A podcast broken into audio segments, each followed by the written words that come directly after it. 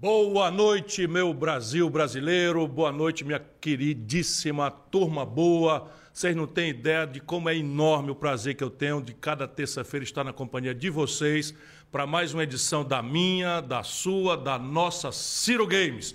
A live do Cirão, a live da rebeldia da esperança.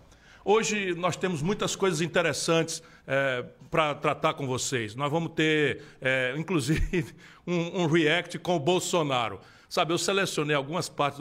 Enfim, vocês vão ver no fim. Na semana passada, vocês lembram, eu estreiei aqui esse formato de react. Não é? Com, olhando uma entrevista, comentando, reagindo a uma entrevista inacreditável do Sérgio Moro ao podcast Flow dos meus amigos Igor e Monark. A repercussão foi tão grande que ficou decidido. Sempre que for necessário, nós vamos botar um react em todas as Ciro Games daqui para frente. Então fiquem ligados, porque até o final né, desse programa, o react com Bozo vai ser, acredito, imperdível. Eu estou rindo para não chorar, porque com Bozo é, é, é, é, absolutamente de lascar, para ficar aqui numa expressão bem elegante ao gosto do Sérgio Moro. Mas vamos em frente, que até lá tem muita coisa interessante ainda para a gente mostrar. E agora, claro, o meu especial e cordial e afetuoso e amoroso boa noite, Gisele. Boa noite, Ciro.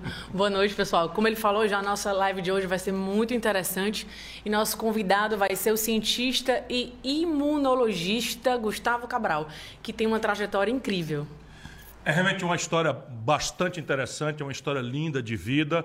Para vocês terem uma ideia, o Gustavo nasceu no fundão do sertão da Bahia, do Nordeste, do semiárido do Nordeste brasileiro. E só completou o ensino médio, veja bem, o ensino médio, olha que exemplo de superação, com 21 anos. Mas aí não parou mais de estudar até fazer três, eu não disse dois nenhum, três pós-doutorados na Universidade de Oxford, na Inglaterra. E hoje ele é um dos líderes, talvez o mais importante dos cientistas líderes das pesquisas voltadas para a criação de uma vacina brasileira contra a Covid. É uma história tão improvável e bacana que a gente fez questão de convidar o Gustavo para a live. Né? Mas nós vamos ter também outra novidade essa noite. Essa só conto mais tarde, tá bom? Jura? Não tem um spoiler? Não. Dessa vez não. Bom, então vamos para o tema do dia.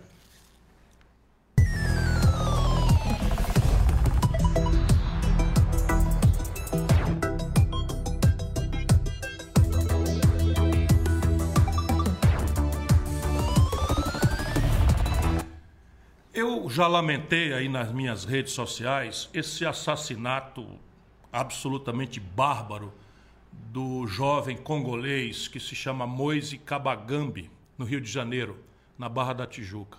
E eu analisei essa barbaridade, não sei se todo mundo viu, eu fiquei absolutamente chocado.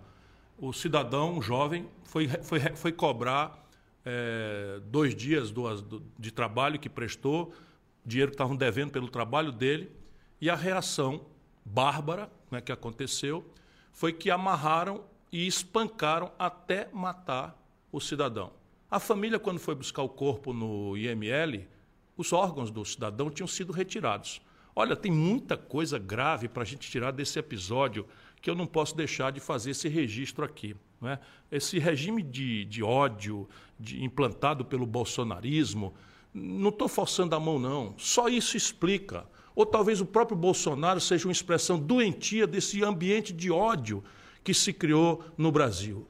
Nós precisamos nos livrar disso, nós precisamos parar para pensar. Nós somos uma nação que se edificou sob o signo do cristianismo, e o cristianismo é tolerância, é respeito, é amor ao próximo, é respeito ao outro, é a não violência.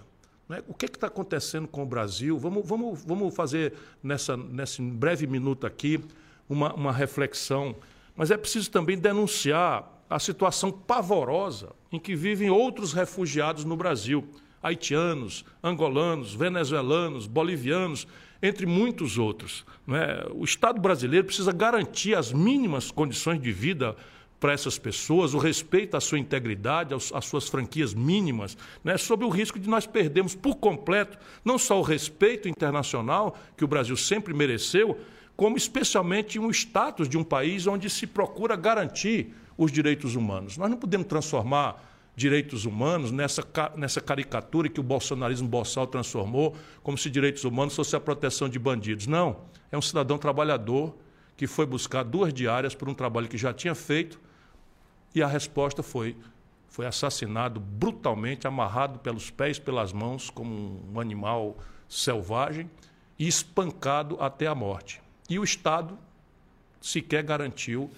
os mínimos direitos depois da morte, porque chegou lá a família e tinham retirado os órgãos do corpo do rapaz. É, francamente, eu fico assustado como é que o Brasil aceita passivamente esse tipo de comportamento. Enfim, mas o nosso tema de hoje também não pode deixar de ser aquilo que causou a grande sensação no noticiário brasileiro durante a semana. Finalmente, depois da gente cobrar muito, o Sérgio Moro fez uma, uma declaração unilateral, não aceitou falar para jornalistas.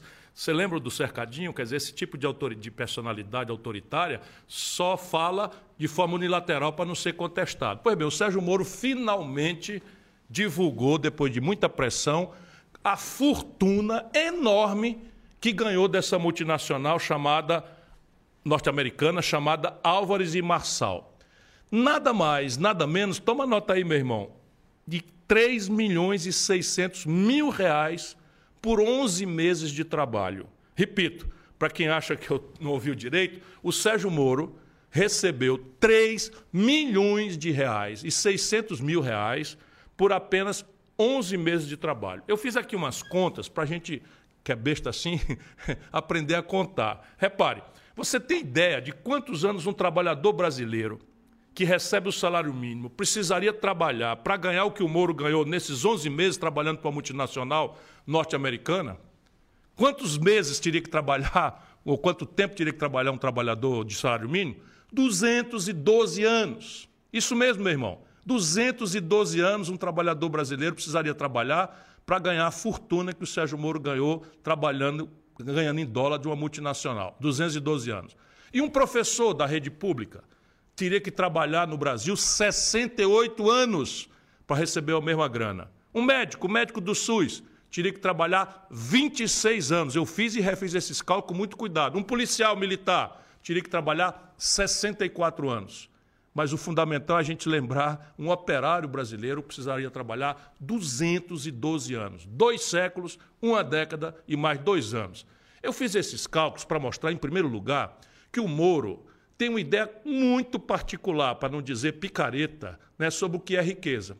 Porque antes de revelar essa montanha de dinheiro que ele ganhou dos americanos em dólar, ele tinha dito que não fez fortuna nesse trabalho. Espera aí, seu Moro. Quer dizer, então, que quem ganha 3 milhões e 600 mil reais em apenas 11 meses de trabalho não virou um milionário? Milionário é quem ganha um milhão. Você ganhou 3 milhões e 600, 3 milhões e meio. Na verdade, um rendimento desse não existe no Brasil para nenhum advogado. E, na verdade, nem sequer é comum para o padrão americano. Eu já morei nos Estados Unidos, já trabalhei não é, como visiting escolas na Universidade de Harvard, e não é muito comum. Pelo contrário, é muito raro que alguém ganhe 3 milhões e 600 mil por apenas 11 meses. A verdade é que em 11 meses o senhor Sérgio Moro ficou rico, o que não é para qualquer um. Agora, a grande pergunta que continua sem resposta: por que a consultoria americana resolveu pagar essa fortuna para o Sérgio Moro? Essa é a questão para a gente parar para pensar. Ele está se aventurando na política e a gente, eu estou convidando ele para debater. O Sérgio Moro, esse programa está à sua disposição. Eu faço um programa especial. Se você aceitar o debate, você vem aqui, nós vamos, fazemos remotamente. Você pode pedir sua assessoria para fazer a mediação das regras e a gente faz um debate não é, de, educado, de alto nível, mas a gente não pode deixar de fazer a pergunta. A pergunta que continua sem resposta é essa: por que a consultoria americana resolveu pagar essa fortuna para o Sérgio Moro. Afinal, vamos lembrar um pouco. O Moro é um juiz que foi desmoralizado. Teve quase todas as suas sentenças anuladas pelo Supremo Tribunal Federal. Portanto, não parece ser tecnicamente uma pessoa muito qualificada. Depois, na política, foi ser ministro do Bolsonaro, um dos presidentes mais infames do mundo. O Bolsonaro é mencionado na comunidade internacional como um pária, como um marginal, como um proto-fascista. E, e o Sérgio Moro vem de ministro da Justiça de um dos governos mais mal falados do mundo.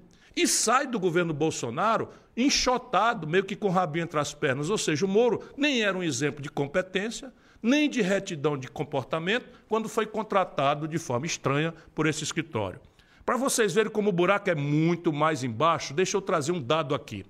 O Tribunal de Contas da União, que está investigando o caso, provocado pelo Ministério Público junto ao Tribunal de Contas da União, estima que essa consultoria americana, tome nota aí, meu irmão, você que está passando né, todas as dificuldades, essa consultoria, essa empresa que contratou o Moro, ganhou no Brasil mais de 65 milhões de reais das empresas que o Moro quebrou durante a Lava Jato, entre elas a Odebrecht, a Queiroz Galvão e a OAS. Isso mesmo que você acabou de ouvir. 65 milhões essa empresa ganhou das empresas que o Moro quebrou. Esses 65 milhões que essa empresa multinacional ganhou representam, vejam só, 78 de cada 100 reais do faturamento que essa consultoria teve no Brasil entre 2013 e 2021 por serviços de administração judicial. Eu vou repetir para vocês. De toda a grana, de todo o faturamento que essa empresa multinacional americana teve de 2013 para cá, 78 de cada 100 reais vieram das empresas quebradas pelo Moro.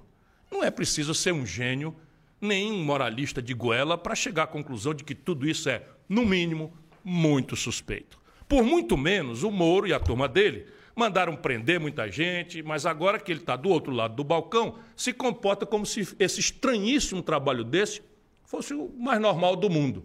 Pelo amor de Deus, Sérgio Moro, respeite a inteligência do nosso povo, respeite o sofrimento do nosso povo, respeite a miséria e a pobreza com que nosso povo vive, respeite as dificuldades da nossa classe média. Não é? A verdade é que o Moro, do Moro a gente pode esperar tudo. Já descobrimos que quando era juiz, recebia auxílio moradia tendo apartamento particular lá em Curitiba. Depois descobrimos que pouco antes de ser contratado pela consultoria americana, ele recebeu 200 mil reais de um grande gangster israelense chamado Benny Steinmetz, para fazer um parecer de 54 páginas contra a empresa Vale do Rio Doce. Ou seja, o Moro trabalhando para um gangster internacional contra uma das maiores empresas nacionais brasileiras, porque esse empresário abriu uma confusão judicial, um litígio internacional contra a nossa Vale do Rio Doce.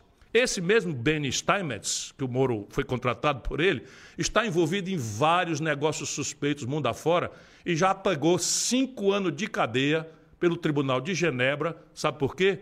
Corrupção de funcionário público. Olha aí, ó. O Moro acertou-se por 200 mil reais com um grande gangster já condenado pelo crime de corrupção de funcionários públicos. O cara, então, o senhor Sérgio Moro, que se pretendia o paladino da justiça, que se apresenta é corrupção, corrupção, corrupção toda hora, é, na verdade, um oportunista barato, e muito, mas muito perigoso mesmo.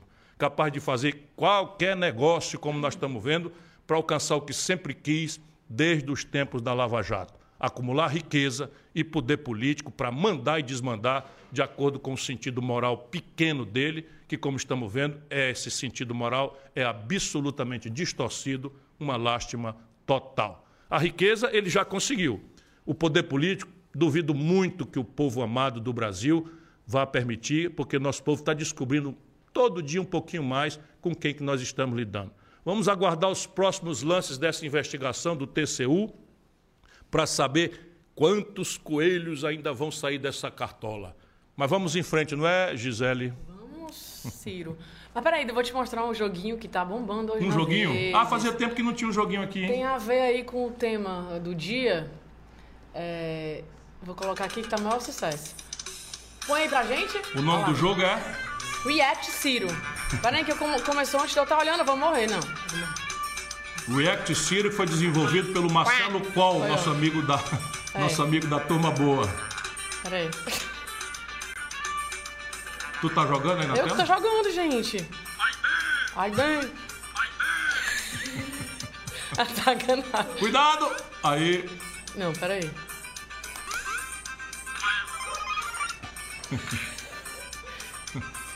Olha lá o óculos. Tu já jogou? Não.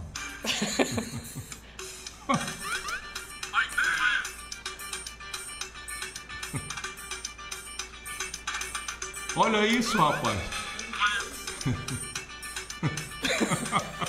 Grande Marcelo Corpo. Muito bom. É bom, gente. Olha, meu pai hoje recebeu no WhatsApp.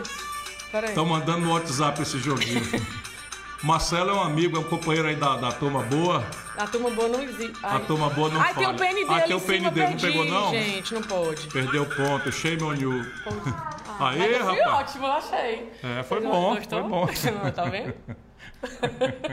muito bom, muito bom, Marcelo. Muito bacana esse jogo, viu? Muito bom mesmo, Marcelo. Você está de parabéns pelo humor e a criatividade. Bom, perfeito. Então, agora a gente vai chamar o gamer do dia, né? Gamer do dia. Gustavo Cabral.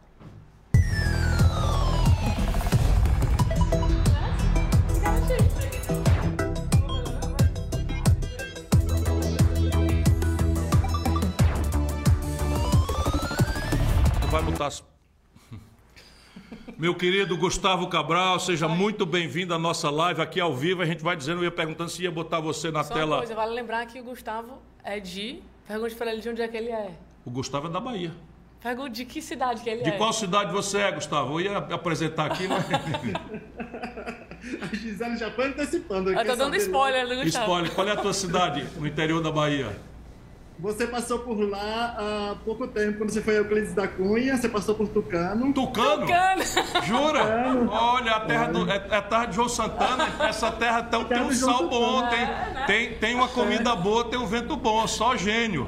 Mas enfim, seja muito bem-vindo, meu irmão, à nossa live. É muito bom, muito bom mesmo receber um convidado que além de uma trajetória de vida incrível, é, eu quero mostrar isso para o Brasil, para o jovem que está passando todo tipo de perrengue, que apesar de toda dificuldade, você é a prova provada né, de que ah, o brasileiro se supera e pode brilhar de forma especial. Além disso, você representa o que há de melhor na ciência brasileira. Eu quero fazer essas duas coisas hoje.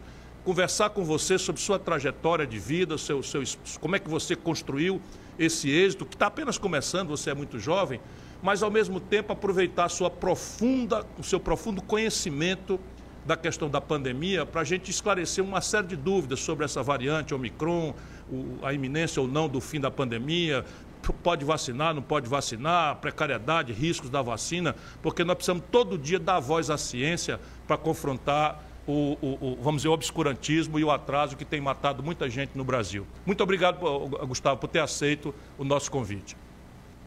Então, Ciro, obrigado você. Acho que esse é um, é, como a gente estava comentando, assim, eu acho que uma das, das coisas mais interessantes para a gente discutir é, é algo que tenha fundamento, né? Algo que a gente possa levar, argumentar, completar, e isso se vem através de um processo de construção científica. E isso leva à construção de projetos para que possa ser aplicado. O projeto pode ser de vida, pode ser científico, pode ser político, que na verdade está tudo entrelaçado, não tem como a gente, a gente fugir disso. Eu acho que é uma coisa bem natural.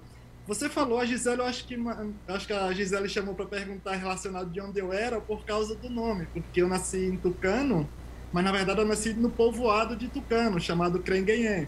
E aí geralmente eu brinco, quem acertar, falar Crenguenhé a primeira vez, vai ganhar um prêmio. Crenguenhém.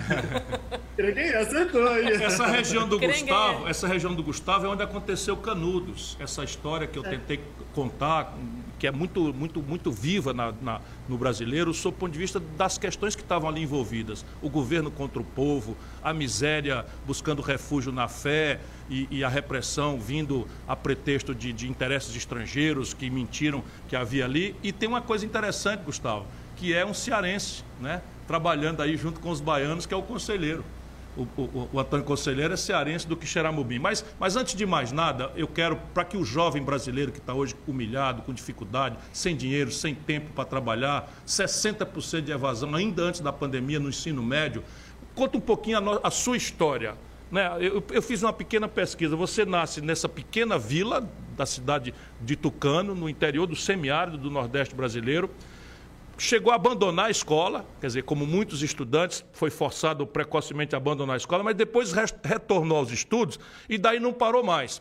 E conseguiu a proeza. As pessoas talvez não tenham ideia no Brasil do que é o cidadão ter três pós-doutorado em Oxford, uma das universidades mais concorridas do planeta Terra. Sabe, todo grande cérebro do mundo luta para chegar numa universidade de primeira linha e você tem três pós-doutorados, ou seja, depois de ter o doutorado, o mestrado, você tem três pós-doutorados. Conta essa história para o povo brasileiro e para os, os seus iguais, os brasileiros que estão apanhando, sofrendo e que tem que ter um alento, um estímulo para seguir superando as dificuldades. É, Ciro, é, é bem interessante você tocar nesse ponto, porque eu acho que é um pouco também da história do seu pai, né? Essa coisa de quem sai lá para e aí bota na cabeça de que a educação não, não, é, é, é, o, é, o caminho, é o melhor caminho para seguir. A gente também gosta de pesquisar um pouco, né? E a gente acaba se aprofundando com, essa, com as referências, né? Que a gente busca. Não apenas você, com o Ciro Gomes, mas seu, seus é, antepassados. Então, Ciro, como falei, eu nasci em Crengueieno, aí como você falou, assim, eu, eu, parei de estudar, assim, eu brinco com o pessoal que eu tenho três pós-doutorado, mas eu também tenho três anos na oitava série. É, eu nasci lá em Crengueieno, a gente cresce é, vendendo frutas, é, trabalhando na roça, vendendo geladinho, indo para feira pública, sair lá da, de Crengueieno para ir para Tucano, Caldas do Jorro, vender, né, feira pública. Depois eu fui morar em Euclides da Cunha, é, morando sozinho aos 15 anos e não tinha como, imagine, você morar sozinho, é, é, acordando 3 horas da manhã para trabalhar em açougue público, é, chegando 3, 4 horas da tarde em casa para fazer comida, ter que organizar tudo, e aí estudar à noite não, nunca terminava o ano letivo. Então, assim, eu, eu passei três anos na oitava série, eu concluí o ensino médio, Ciro, eu estava com eu completei 22 anos, eu entrei na faculdade aos 23 anos, já era já, já velhinho já.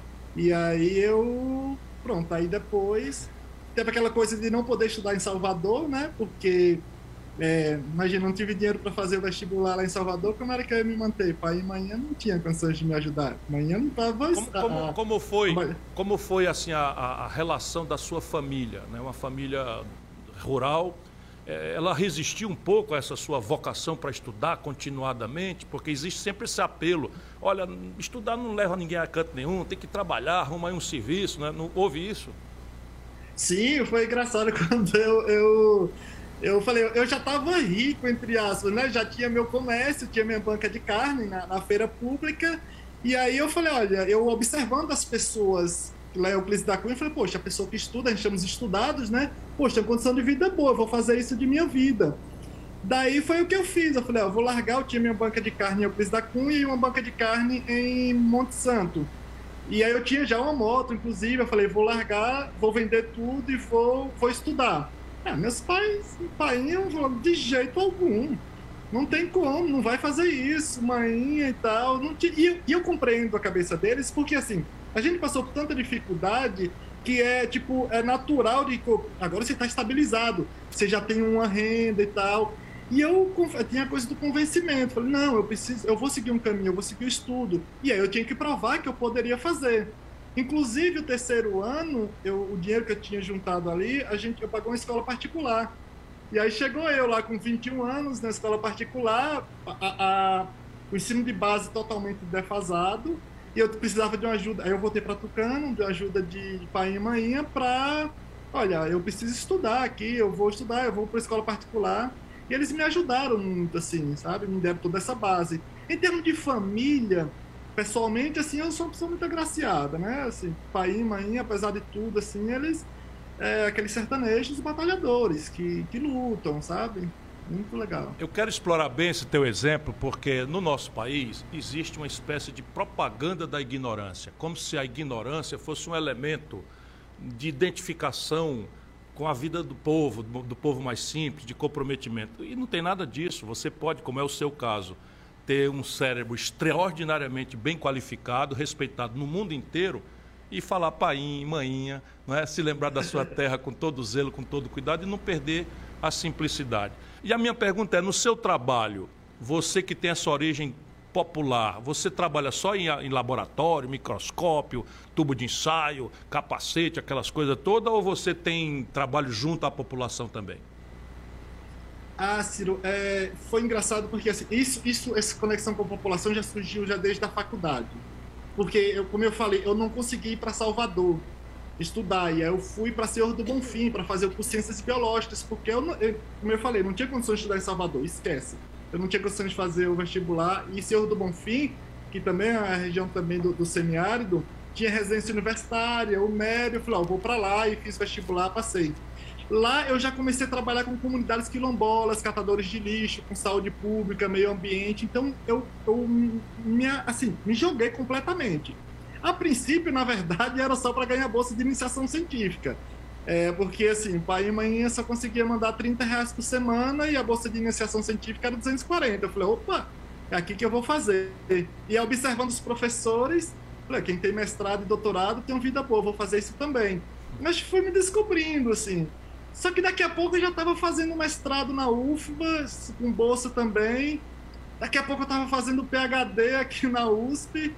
E sempre essa coisa do destaque, sempre trabalhando essa questão do meio ambiente, relação política também, eu adoro essa parte, assim. E aí você, a gente teve a oportunidade de conversar em outra live, também lá na Inglaterra, essa coisa do, do de você pegar as referências, da, da habilidade de comunicação, de interação. É, eu também te conheci em 2005 a primeira vez na SBPC. A gente começa a ter essa percepção. E, e, assim, na Inglaterra eu me aprofundei muito mais também nessa questão política, assim, porque eu, eu, eu, é uma coisa que você fica encantado. Opa, onde é que a ciência está? Onde é que a gente entra? Você está na Universidade de Oxford, você está desenvolvendo, mas e aí? Como é que isso acontece de forma tão eficiente? Como é que as coisas se projetam? E aí você sai e começa a buscar.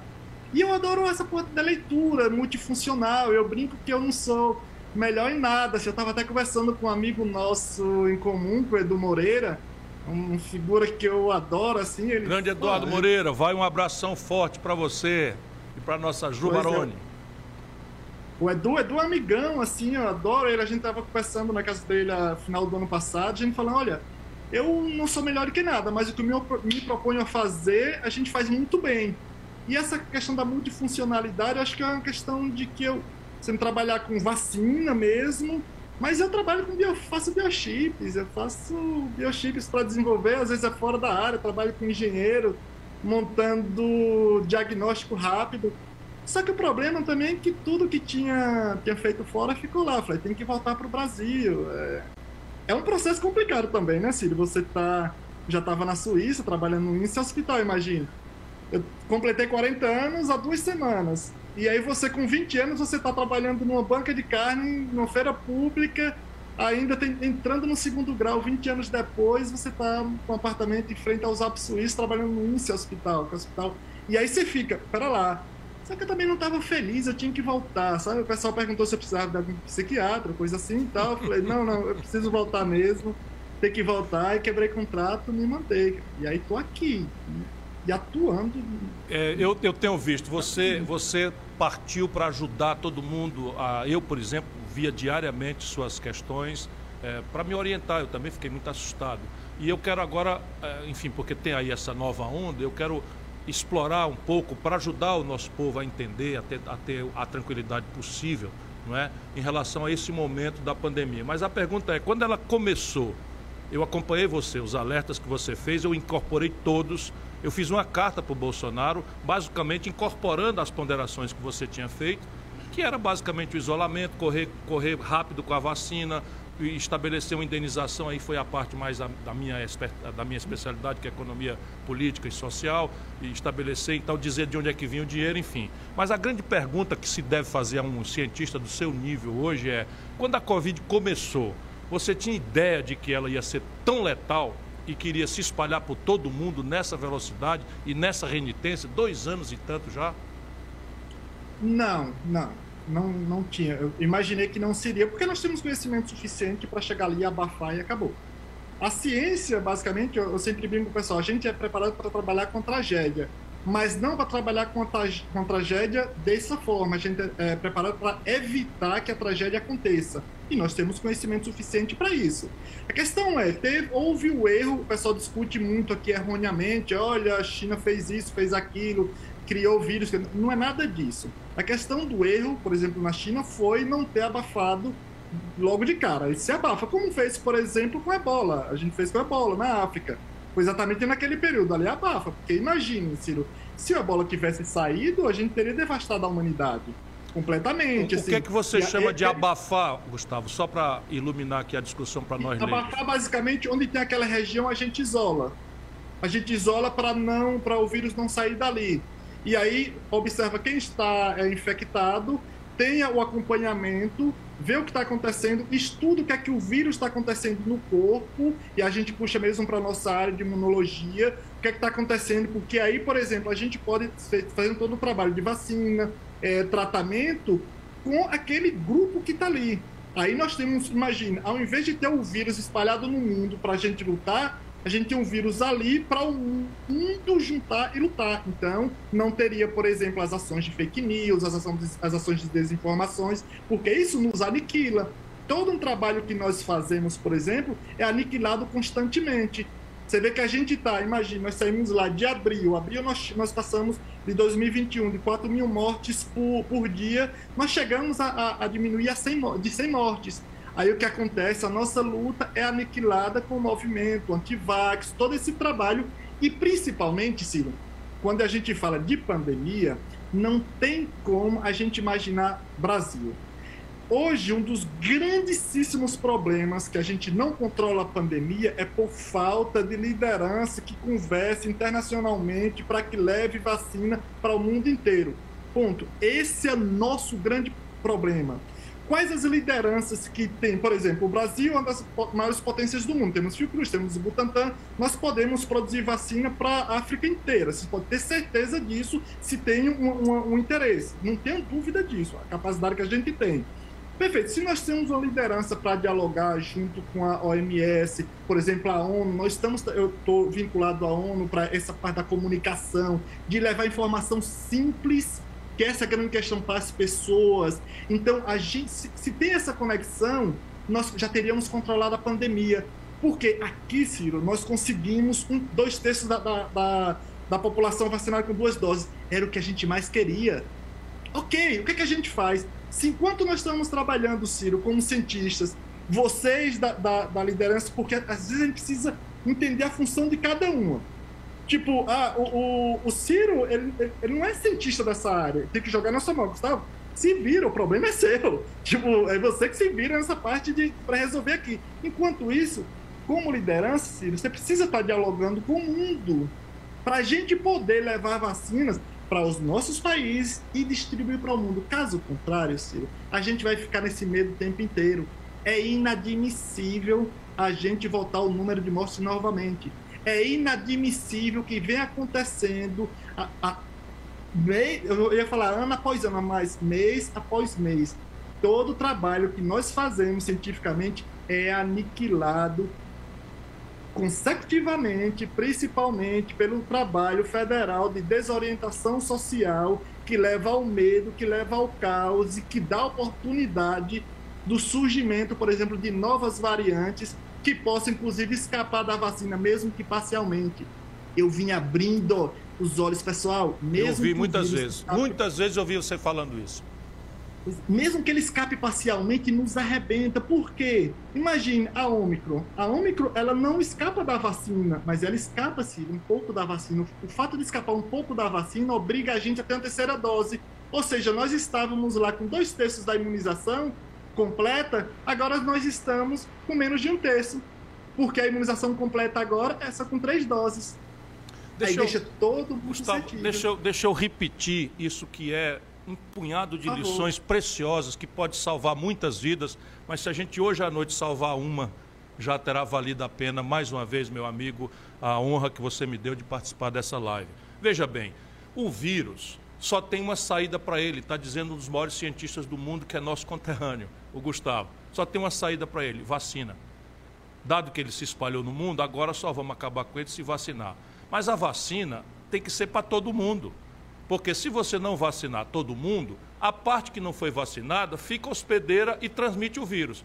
E o vírus vai se adaptando. Na medida em que o tempo passa e, e, a, e a, vacina vai, vai, vai matando uma variante, ele se adapta e desenvolve outra variante até chegar uma hora que ele vai acabar vencendo a vacina e isso é o que o Gustavo está dizendo. Ou seja, no Brasil nós chegamos a dois terços, quase 70% de vacinar todo mundo com duas doses. Mas na África não vacinaram, porque não tem dinheiro, não tem coisa, e nós, o mundo é egoísta, vive o império do dinheiro. O Brasil, que tem um papel grave nisso, ficou ao lado do obscurantismo e do atraso.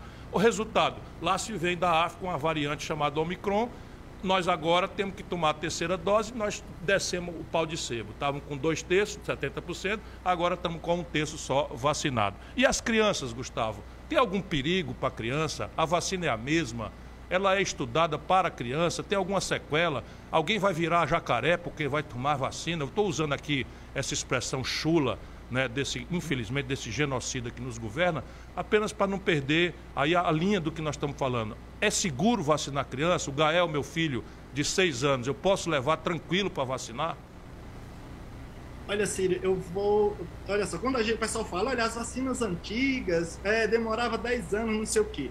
Tem vários fatores, só para as pessoas entenderem para falar a importância de ser seguro, falar que é segura tem vários fatores, Ciro, que, que levam a demora ou não de vacinação. Por exemplo, investimento. Eu sempre brinco, olha, você quer construir uma casa, a não ser que você tenha um salário do Moro, mas se você quiser construir uma casa, é, tipo, se você ganha 10 mil reais por mês, você vai demorar um tempão. Uma casa de um milhão, você vai demorar um tempão. Se você ganha, se você já tem um milhão na conta, você vai construir muito mais rápido. Se você é o Moro, você vai construir várias casas trabalhando 11 meses. Você vai construir mansão. A questão é favorecer o investimento, ciência, tecnologia e inovação. E um grande erro que você. Eu vou bater um pouco nisso, porque você vem falando isso, o pessoal às vezes não entende sobre a importância do Estado, tá? Para chegar nisso daí. Não teria nenhuma vacina hoje disponível se não fosse a ação dos Estados. Alemanha, China, Estados Unidos, nós não teríamos. O investimento nos Estados Unidos, por exemplo, para a Moderna foi absurda, altíssima. O investimento, essa vacina de RNA mensageiro que o pessoal disse, que é, é olha, foi desenvolvida tem pouco tempo. Nós estudamos ela, Ciro, desde, a, desde o início da década de 90.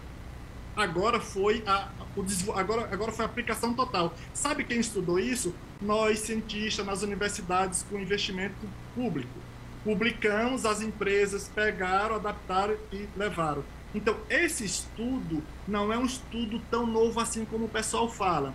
Esse estudo para crianças, Ciro, esse é um ponto que você falou, porque as pessoas não estão não, não não tendo noção do que aconteceu recentemente. 17 de dezembro, quando a Anvisa aprova a vacinação para crianças e adolescentes, qual o papel de quem está ali no Ministério?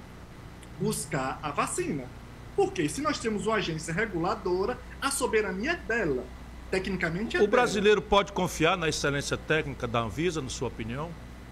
Sim, sim. Pelo amor de Deus. A gente pode criticar o que for. Assim, a Anvisa tem a soberania dela. Técnicos de carreira, concursado, e mesmo assim ela sempre procura nós especialistas.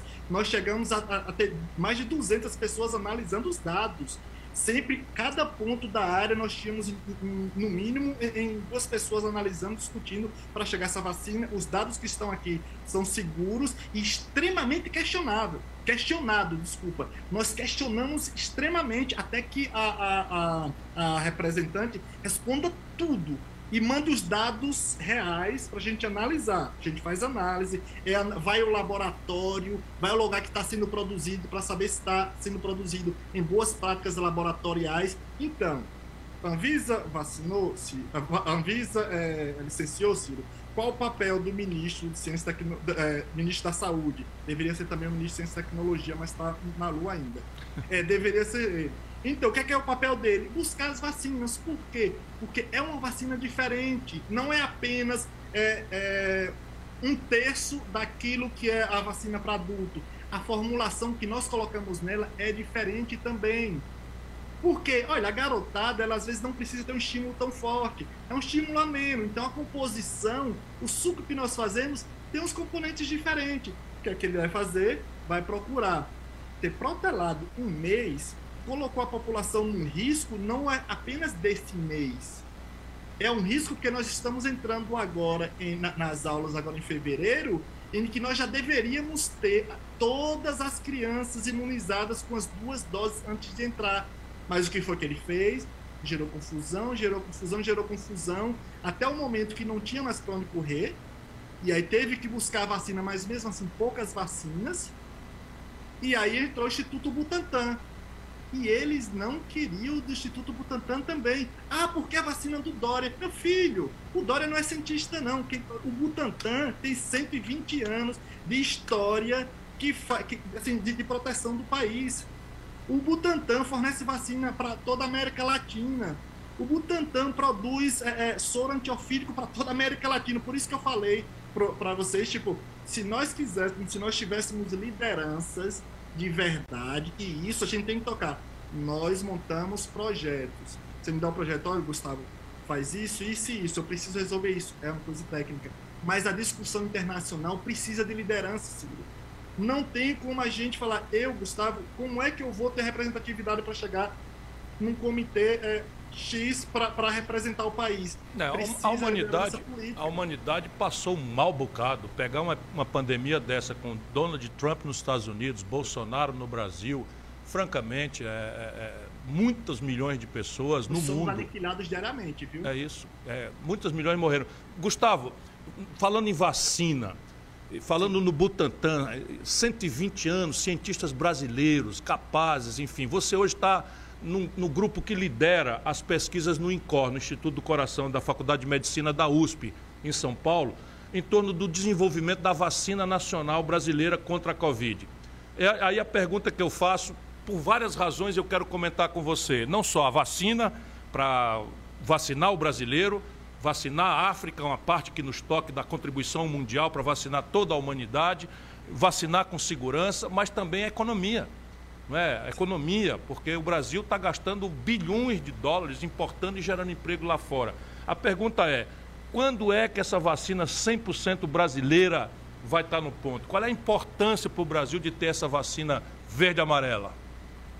Ciro, é, bem, bem comentar sobre isso. É, então, quando eu voltei da Inglaterra, foi desculpa, da Suíça, eu falo da Inglaterra porque eu ficava exatamente lá no Instituto Jenner, onde trabalhava com essa vacina. Então, eu fui para lá para aprender, aperfeiçoar o desenvolvimento tecnológico. Eu volto para o Brasil, vou lá para o INCOR, daí eu voltei, na verdade, saí do INCOR, fui lá para o Instituto de Ciências Biométricas, foi onde eu fiz meu PhD, para a gente fazer a ciência, eu, eu teria mais espaço lá, no departamento de imunologia, e lá eu estou. A questão é a seguinte, Ciro, é, em termos, a gente precisa entender, olha, todo o investimento para a minha equipe, por exemplo, hoje é da FAPESP, tá? Fundação Amparo à Pesquisa do Estado de São Paulo, que é para trabalhar com toda essa Parabéns à estrutura de amparo à pesquisa de ciência e tecnologia do Estado de São Paulo, que é passa governo, entra governo, exemplo para todos nós. Eu criei a estrutura aqui do Ceará. A Secretaria de Ciência e Tecnologia, a Fundação Cearense de Amparo à Pesquisa, a lei que vincula é, um percentual do ICMS ao financiamento da pesquisa e copiei tudo da estrutura de, de fomento à pesquisa de São Paulo. Parabéns a essas instituições, aos seus líderes e aos governantes que têm mantido ano após ano o profissionalismo dessas instituições. Mas volta a dizer, quando é que chega a Vaida Amarela e qual é a importância para o Brasil? Valendo ressaltar que o ano passado, ano retrasado, a gente teve quase que a gente sai no, no, no braço com o, o governador aqui, porque estava cortando os nossos direitos da FAPESP e a gente teve que fazer um fuzuê, assim, com os, os, os povoados, os, desculpa, os deputados. Teve aquela briga também do oferecimento do Butantan. Eu estava na Suíça exatamente quando para investimento privado, ou seja, privatização, a gente teve que ir em cima. Então, ação política também. O que, é que acontece, Ciro? Olha, quando essa parte de animais, realmente, a gente tem muitos dados. A gente pode, poderia oferecer brevemente, tranquilamente, a possibilidade de levar uma vacina para estudos humanos nós teríamos o grupo essa condição. Quando vai para estudos humanos, Ciro, a gente muda de patamar financeiramente, tá? Porque o estudo clínico é muito mais caro. Além de ter os dados que a gente oferece, a gente, o que a gente está fazendo hoje focando, produzindo tecnologias, conhecimento, que é o que é mais caro. Aplicando, utilizando para. Na verdade, a gente está pegando essa, essa oportunidade de da, da visão sobre a Covid e eu aproveitando tem alguns estudantes, tem, já tenho vários estudantes de doutorado que trabalham com a mesma tecnologia para Zika, chikungunya e dengue. Então as coisas já andando. Mas para ir para estudos humanos, precisa do federal. Esquece, se não tiver CNPq, CNPq, CAPES, a Fundação Nacional de Desenvolvimento Científico e Tecnológico, não vai, Ciro. A gente, e, e sempre, isso é histórico, quando a gente chega, esbarra, porque aí muda de patamar financeiro, aí tem que ter a estrutura hospitalar e o apoio do Ministério, da, da Ministério de Ciência, Tecnologia e Inovação, Ministério da Saúde para a gente ir. Agora, com esse governo, esquece. Isso não vai acontecer. Isso para várias, eu não estou falando só da nossa equipe, não. Falando de várias equipes do Brasil. Esquece. Por quê? Vamos, é uma coisa bem, bem objetiva. O que, que acontece hoje? No final de 2020, nós tivemos uma esperança. Falando de aplicação de ciência e tecnologia, porque a gente vai entrar na economia. No final de 2020 ali, houve aprovação, por exemplo, da, do não, o, o projeto de lei que a Câmara dos Deputados e o Senado aprovaram por unanimidade o não mais contingenciamento. É isso mesmo, pessoal. O não mais contingenciamento, proibição de contingenciar de é, investimento em ciência, tecnologia e inovação e liberar o que eles estavam contingenciando. Ok, teve uma esperança. Chegou no início de 2021, Bolsonaro vetou a parte de não poder mais contingenciar e o que era ser liberado de 9 milhões, ele só liberou menos da metade e continuou contingenciando. Sendo que a gente já estava sofrendo porque a, a proposta para 2021 seria da gente falar, ok, é, a gente vai ter um orçamento melhor que vai descontingenciar. Só que o ministro de Ciência e Tecnologia, eu não sei se esqueceu o que foi, não mandou o plano orçamentário para o Ministério da Educação, que encaminha para o Ministério da Economia no tempo certo. Foi mandar em setembro, só que o, só que o, o deadline, o, o prazo, era em julho. Ali, em 2021, ali eu perdi esperança total. Eu falei, aqui já foi. Aqui a gente pode esquecer. Vamos produzir, fazer ciência, produzir, desenvolver tecnologia, para quando a gente começar a re reestruturar, a gente poder propor as vacinas para estudos clínicos, junto com os institutos, Fundação Oswaldo Cruz, 120 anos. A gente tem Fiocruz no Brasil, cara. Fiocruz é das, é das instituições deixa eu, mais citadas do Deixa eu sublinhar de novo o que você disse, porque a gente precisa repetir essas coisas. Ou seja, para desenvolver uma vacina brasileira, não é, gerar aqui uma, uma plataforma industrial brasileira que economize dólar, que financie empregos, que qualifique a nossa, nossa inteligência para trabalhar aqui no Brasil e não ter que ir embora, você tem algumas etapas que vocês estão dominando com relativa facilidade, que é experimentar com animais. Então desenvolve a tecnologia, faz a ciência, aplica nos animais e está dando tudo certo, mas precisa agora passar para o teste em seres humanos. Isso exige muito mais responsabilidade, muito mais sofisticação, muito mais zelo, muito mais cuidado, portanto, muito mais dinheiro. E, portanto, o dinheiro tem que vir do governo federal. E o governo federal, ou porque não fez o papel na hora certa, ou porque cortou a verba, ou porque está gastando 30 milhões de reais no cartão corporativo e você falou 9 milhões de reais. É esse mesmo valor que foi contingenciado? Bilhões. Bilhões, bilhões de reais. Então, veja, brasileiro, irmão, brasileira, irmã, a discussão é essa, é a prática. Percebe? Nós estamos perdendo bilhões de reais e muitas vidas porque entramos no fim da fila para importar do estrangeiro, coisa que os nossos cientistas sabem fazer aqui, se a gente fizer um pequeno, modesto proporcionalmente ao que o mundo está fazendo, investimento na nossa, na nossa capacitação. Lá na Fiocruz tem um amigo muito querido meu que trabalhou comigo e que é um grande cérebro nessa área que talvez você conheça, chama Carlos Grabois Gadelha o Carlos Gadelha, ele tem o PhD dele também aplicação de política industrial em, em, no complexo da saúde. Eu tenho todas as ideias dele, fazem parte do meu programa de governo e vai também um abraço para a Fundação Oswaldo Cruz. Não sei se sabe, montou uma unidade aqui no Ceará, que está linda, bombando, também fazendo pesquisa de base biotecnológica.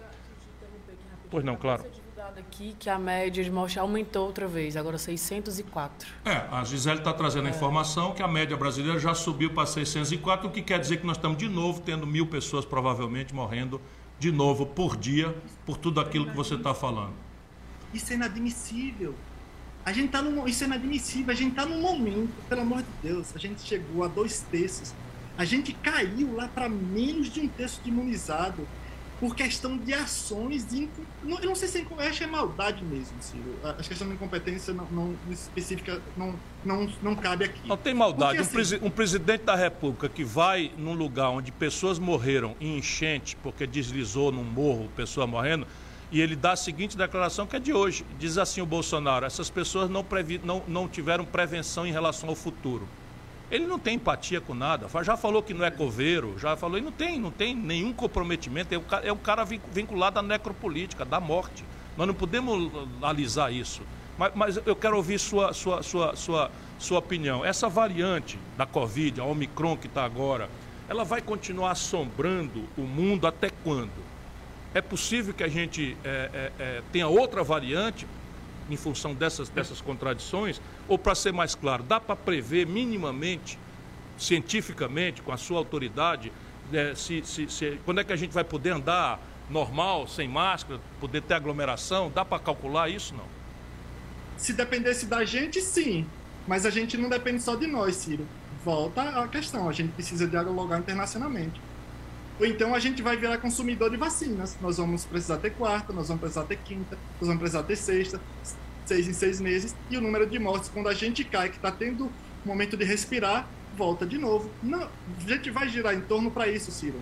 A gente precisa de lideranças que dialoguem e projetem vacinação internacional. A gente precisa, a gente precisa seguir algumas orientações que nós propomos. Precisamos levar vacinas para. E não é só mandar vacina, tá, Ciro? Não é que quando está chegando, por exemplo, como aqui nós estamos nesse momento, e 38 milhões de doses da, da, da, da Janssen aqui no, no, no, no aeroporto de Guarulhos, é, paradas. Vai, não é só chegar, olha só, vou mandar essa vacina quando estiver próximo da validade. E quando chega nesses países, precisa toda de uma logística para chegar, distribuir, e aí precisa dos frios e equipe para aplicar. Então, por isso que tem que ter essa questão da inteligência, de projetar. Eu falo, olha, Ciro, nós temos aqui, nós precisamos fazer isso, isso, isso e isso. E aí você precisa, como liderança, dialogar com os países programar o que é que vai ser investido, quem é que vai participar e como é que isso vai ser aplicado. Agora a aplicação é conosco, Ciro. Entende? Mas não tem como a gente fazer. A gente vai sair, Infelizmente, nós não vamos sair tão cedo se nós tivermos esse, essas ações. O ano que vem nós vamos estar discutindo isso novamente nós não podemos passar por isso, pelo amor de Deus, mas tem que ter, Ciro. Não tem como a gente passar pela pandemia sem uma discussão internacional para que tenha vacinação em massa no planeta. É uma pandemia. É uma pandemia, não é só aqui. Não tem como a gente fugir disso. Mas você sabe o que é que nós estamos discutindo? Se a vacina funciona ou não. Quem aqui não falou, você é adulto e vacinado?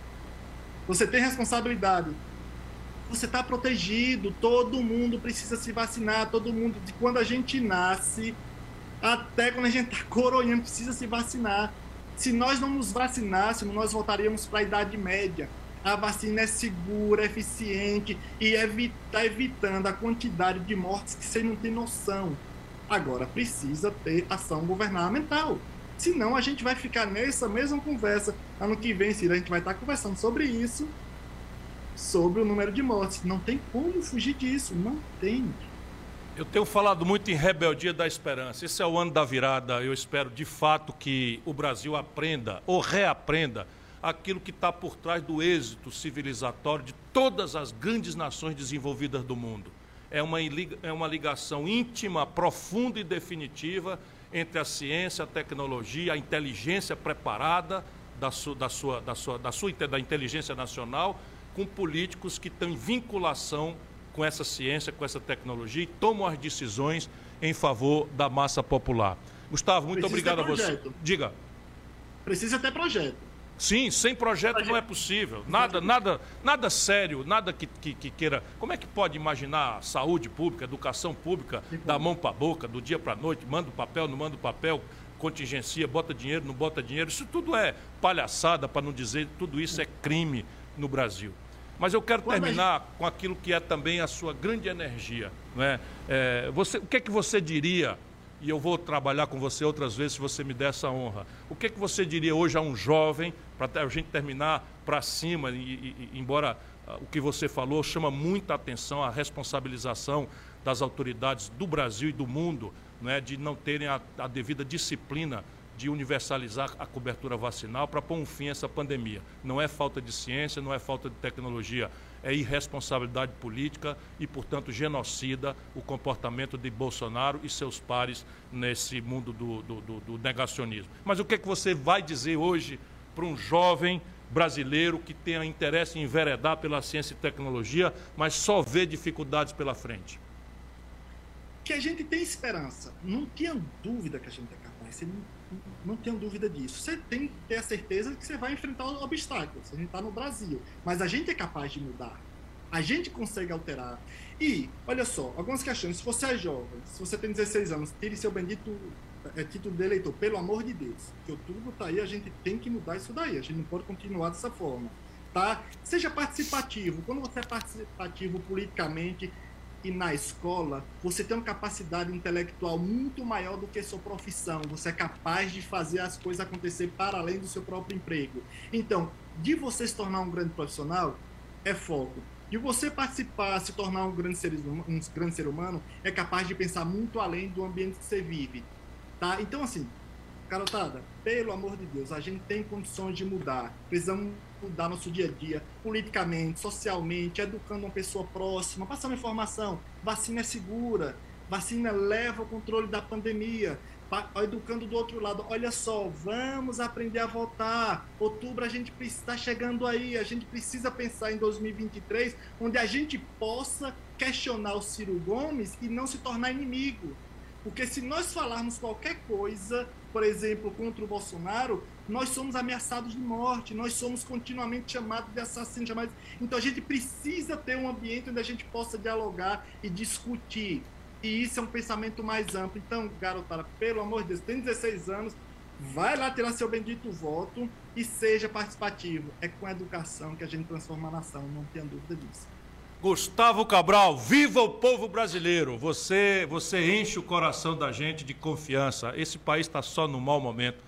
Nós vamos virar. A rebeldia está tá, tá incendiando pela, de esperança o povo brasileiro. Muito obrigado, meu irmão. Se cuida e outras tantas vou lhe procurar. Um abraço bem apertado para você e para toda a gente querida que faz esse sacrifício de cuidar do nosso povo com tanto zelo, com tanto amor e com tanto carinho. Nossa, é muito bom ouvir. A gente já conhecia o Gustavo de outras entrevistas, né? Mas é sempre muito bom ouvir é, o quanto que ele ama a ciência e a educação. Maravilha. Agora você lembra que eu falei no início da live que tinha uma surpresa hoje? Ó, lembro sim. Então... Bom, conta aí para nossa audiência, qual é a novidade? Então vamos lá. Já está pronto aí, pessoal? Tá ok? Aqui, ó. Então, pessoal, nesse exato momento, agora mesmo, está entrando no ar o site do Ciro. Então, olha o endereço, acho que vocês vão gostar muito, tem muita coisa legal. O endereço está aqui na tela, Ciro... Cadê? Não está ainda Ciro não. Gomes... Tá aí, e agora entrou. cirogomes.com.br. E olha, enquanto vocês assistem a live, já podem ir acessando. Deixa eu chamar agora aqui nosso coordenador da, de Data Analytics, o Lucas Fonteles. Que Grande explicar, Lucas Fonteles. Ele vai explicar eu, tudo direitinho. Eu né? recrutei na turma boa e é, e é o que eu vou fazer. A turma boa é de toda capaz de qualquer proeza ou tarefa. Lucas Soteles, né, o que, que a turma boa vai encontrar nesse site? cirogomes.com.br Boa noite, Ciro. Boa noite, Gisele. Boa noite, turma. Enfim, é, quem quer que esteja nos assistindo aí agora à noite. É, esse site ele foi pensado, Ciro, como um, um, hub de conexão, na verdade, entre as pessoas que é, acompanham o Ciro, né, tanto seja fãs, seja pessoas que ainda estão conhecendo o Ciro Gomes, e é, a, a, equipe de comunicação, né? enfim, o próprio Ciro, coisas que ele pensa e faz. Né? Então, aqui a gente tem o nosso, o, a nossa home aqui, né? que está com essas cores bem vibrantes aqui, esse verde e amarelo que é importante da gente recuperar.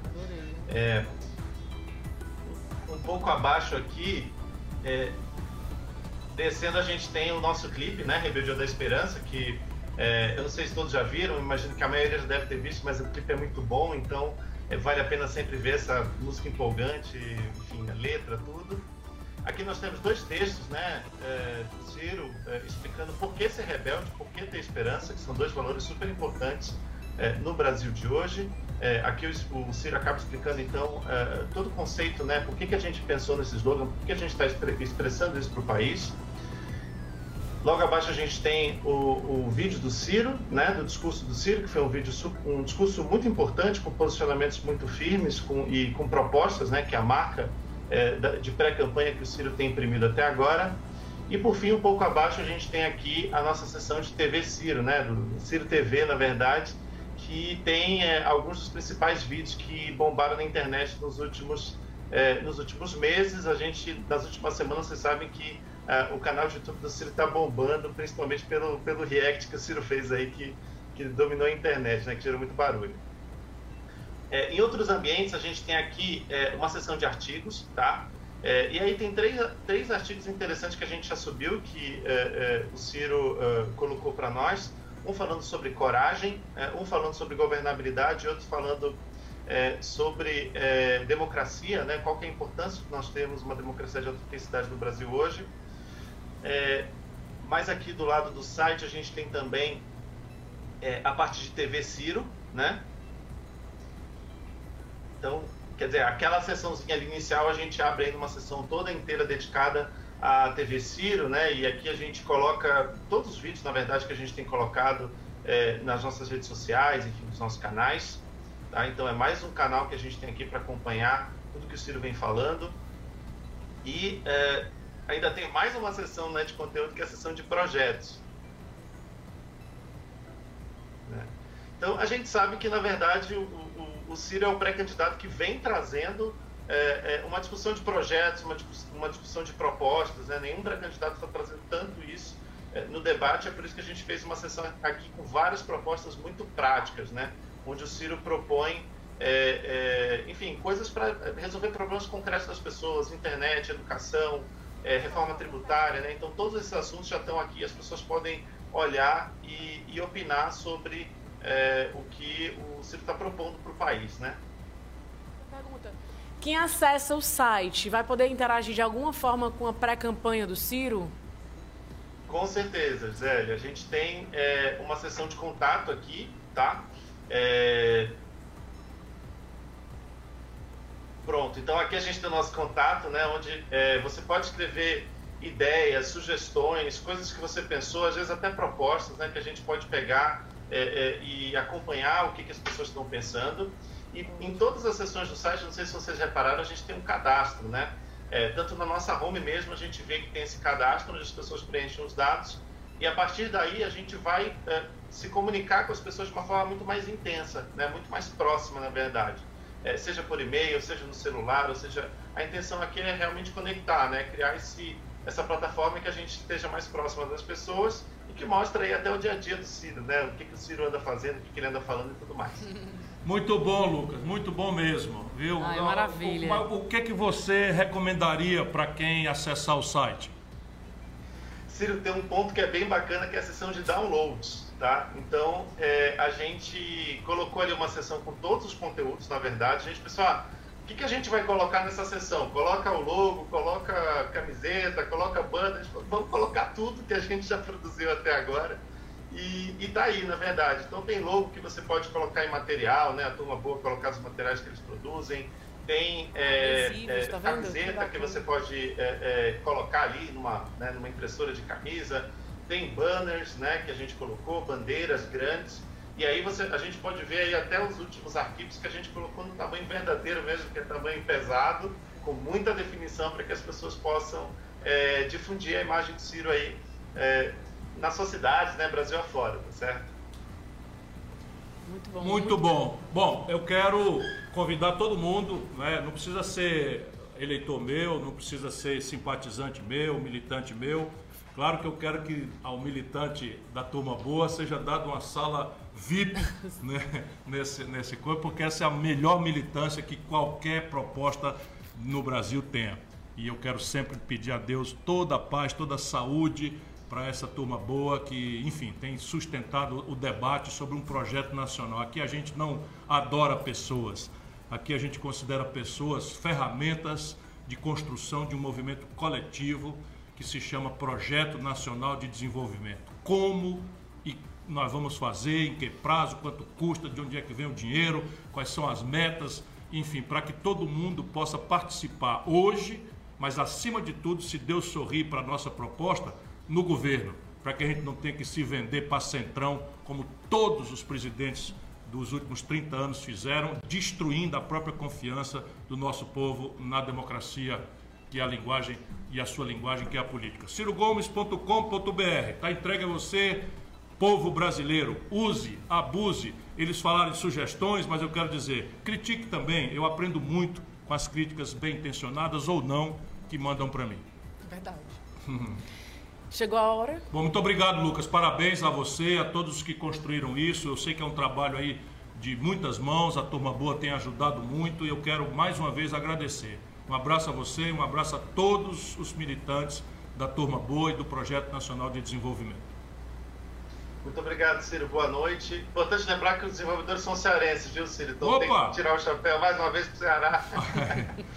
Existe muita inteligência pelo Brasil afora. Se quem conhece o esforço que o Silvio Meira fez em Pernambuco, no polo de informática, não pode ter medo do futuro. O que está faltando é aquilo que o Gustavo nos falou.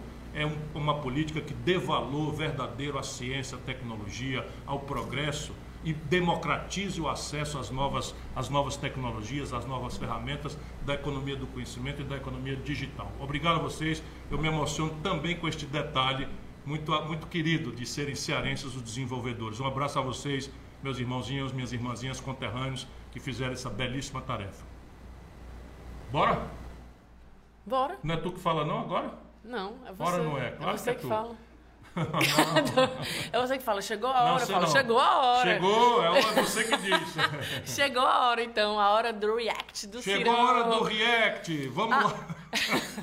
Vocês que gostam do confusãozinha. Oh, meu Deus Vamos nessa. Ó, Senhor, Pai Todo-Poderoso. Pede pra rodar a vinheta. Roda a vinheta, diretor. React do Cirão.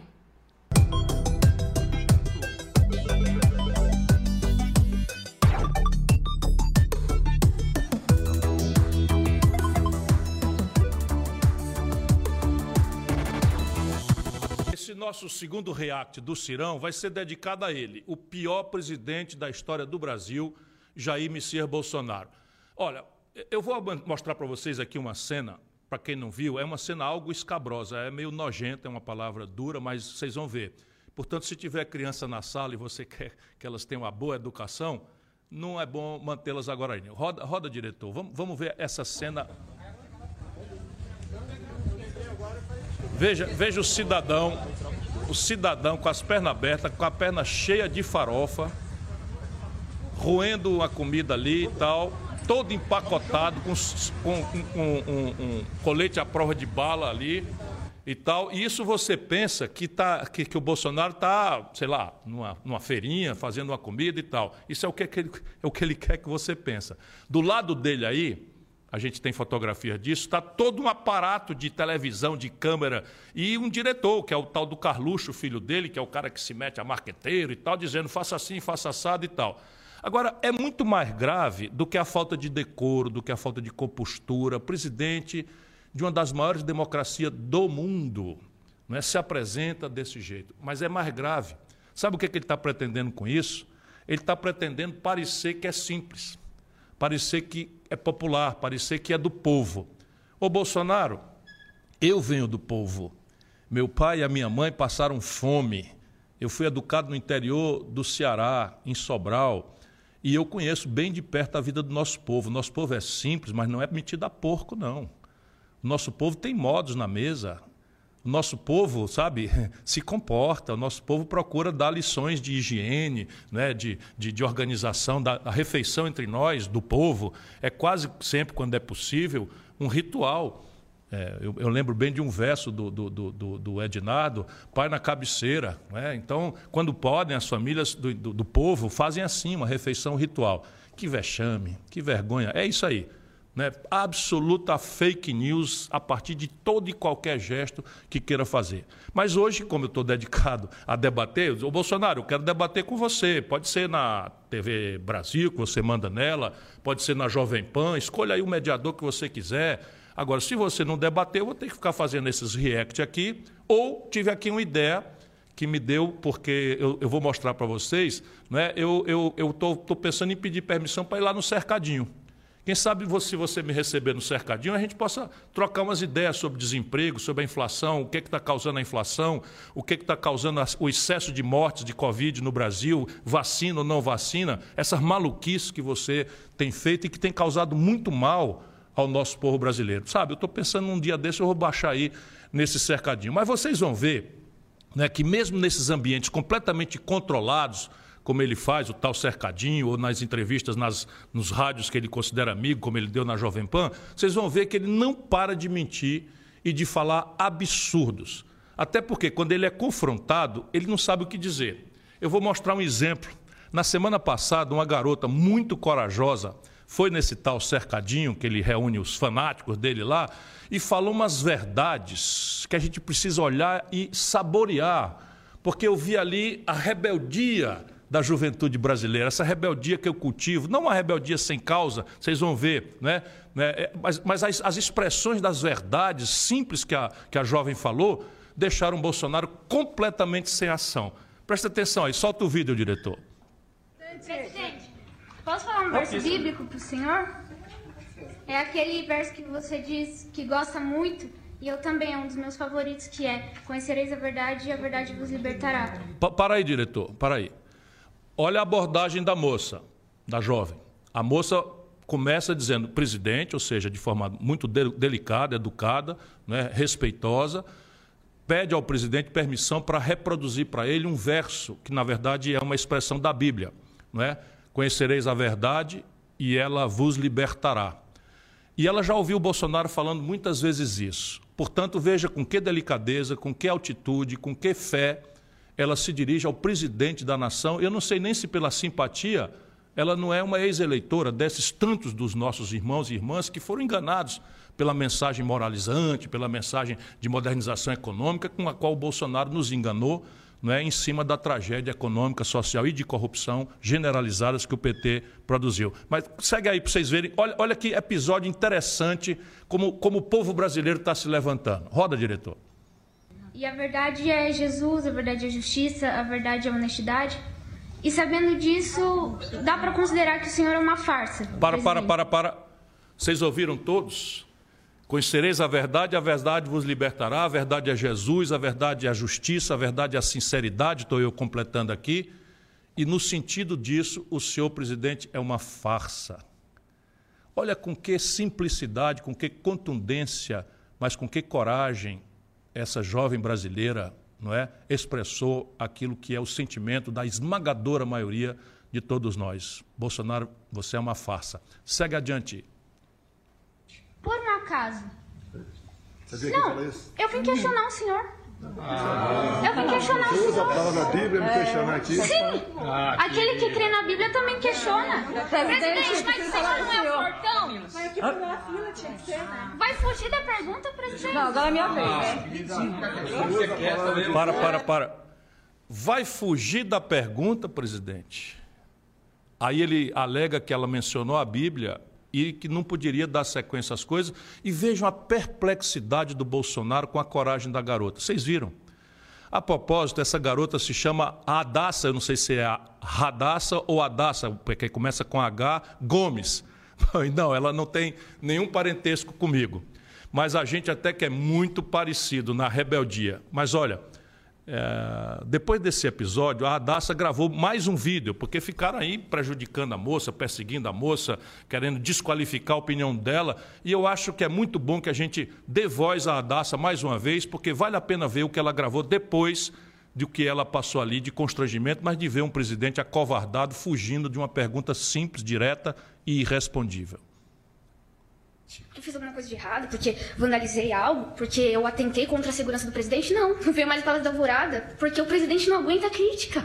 Na hora que os seguranças mandaram, quiseram pegar no celular da minha mão, ele fez assim com segurança. Para, para, para, para, para. Os seguranças quiseram pegar o celular da minha mão. Olha o que é que nós estamos vendo aqui. O, celu... o Bolsonaro mandou cortar a moça. Veja, isso feito com uma, uma, uma menina, né, não é com todo o respeito, uma menina, uma, uma menina que está começando a vida, a quem o presidente até poderia reagir com, com, com alguma indignação se ele tivesse, mas jamais poderia fazer esse, esse, gesto covarde, fugidio, de fugitivo frouxo que fez. Continua aí. Oi, presidente, não é o senhor a favor da liberdade de expressão? Só quando é para elogiar, né? Só quando convém. Para então o senhor é a favor da liberdade de expressão só quando é para elogiar. Essa menina é muito inteligente. Veja, liberdade de expressão é uma franquia democrática que serve exatamente para o oposto. É para que aqueles que não têm concordância conosco tenham o direito de se expressar também, não é? Diz a Constituição, sem armas, mas o Bolsonaro, nós vamos ver já já, faz também a apologia das armas. E é isso que ele demonstrou agora. O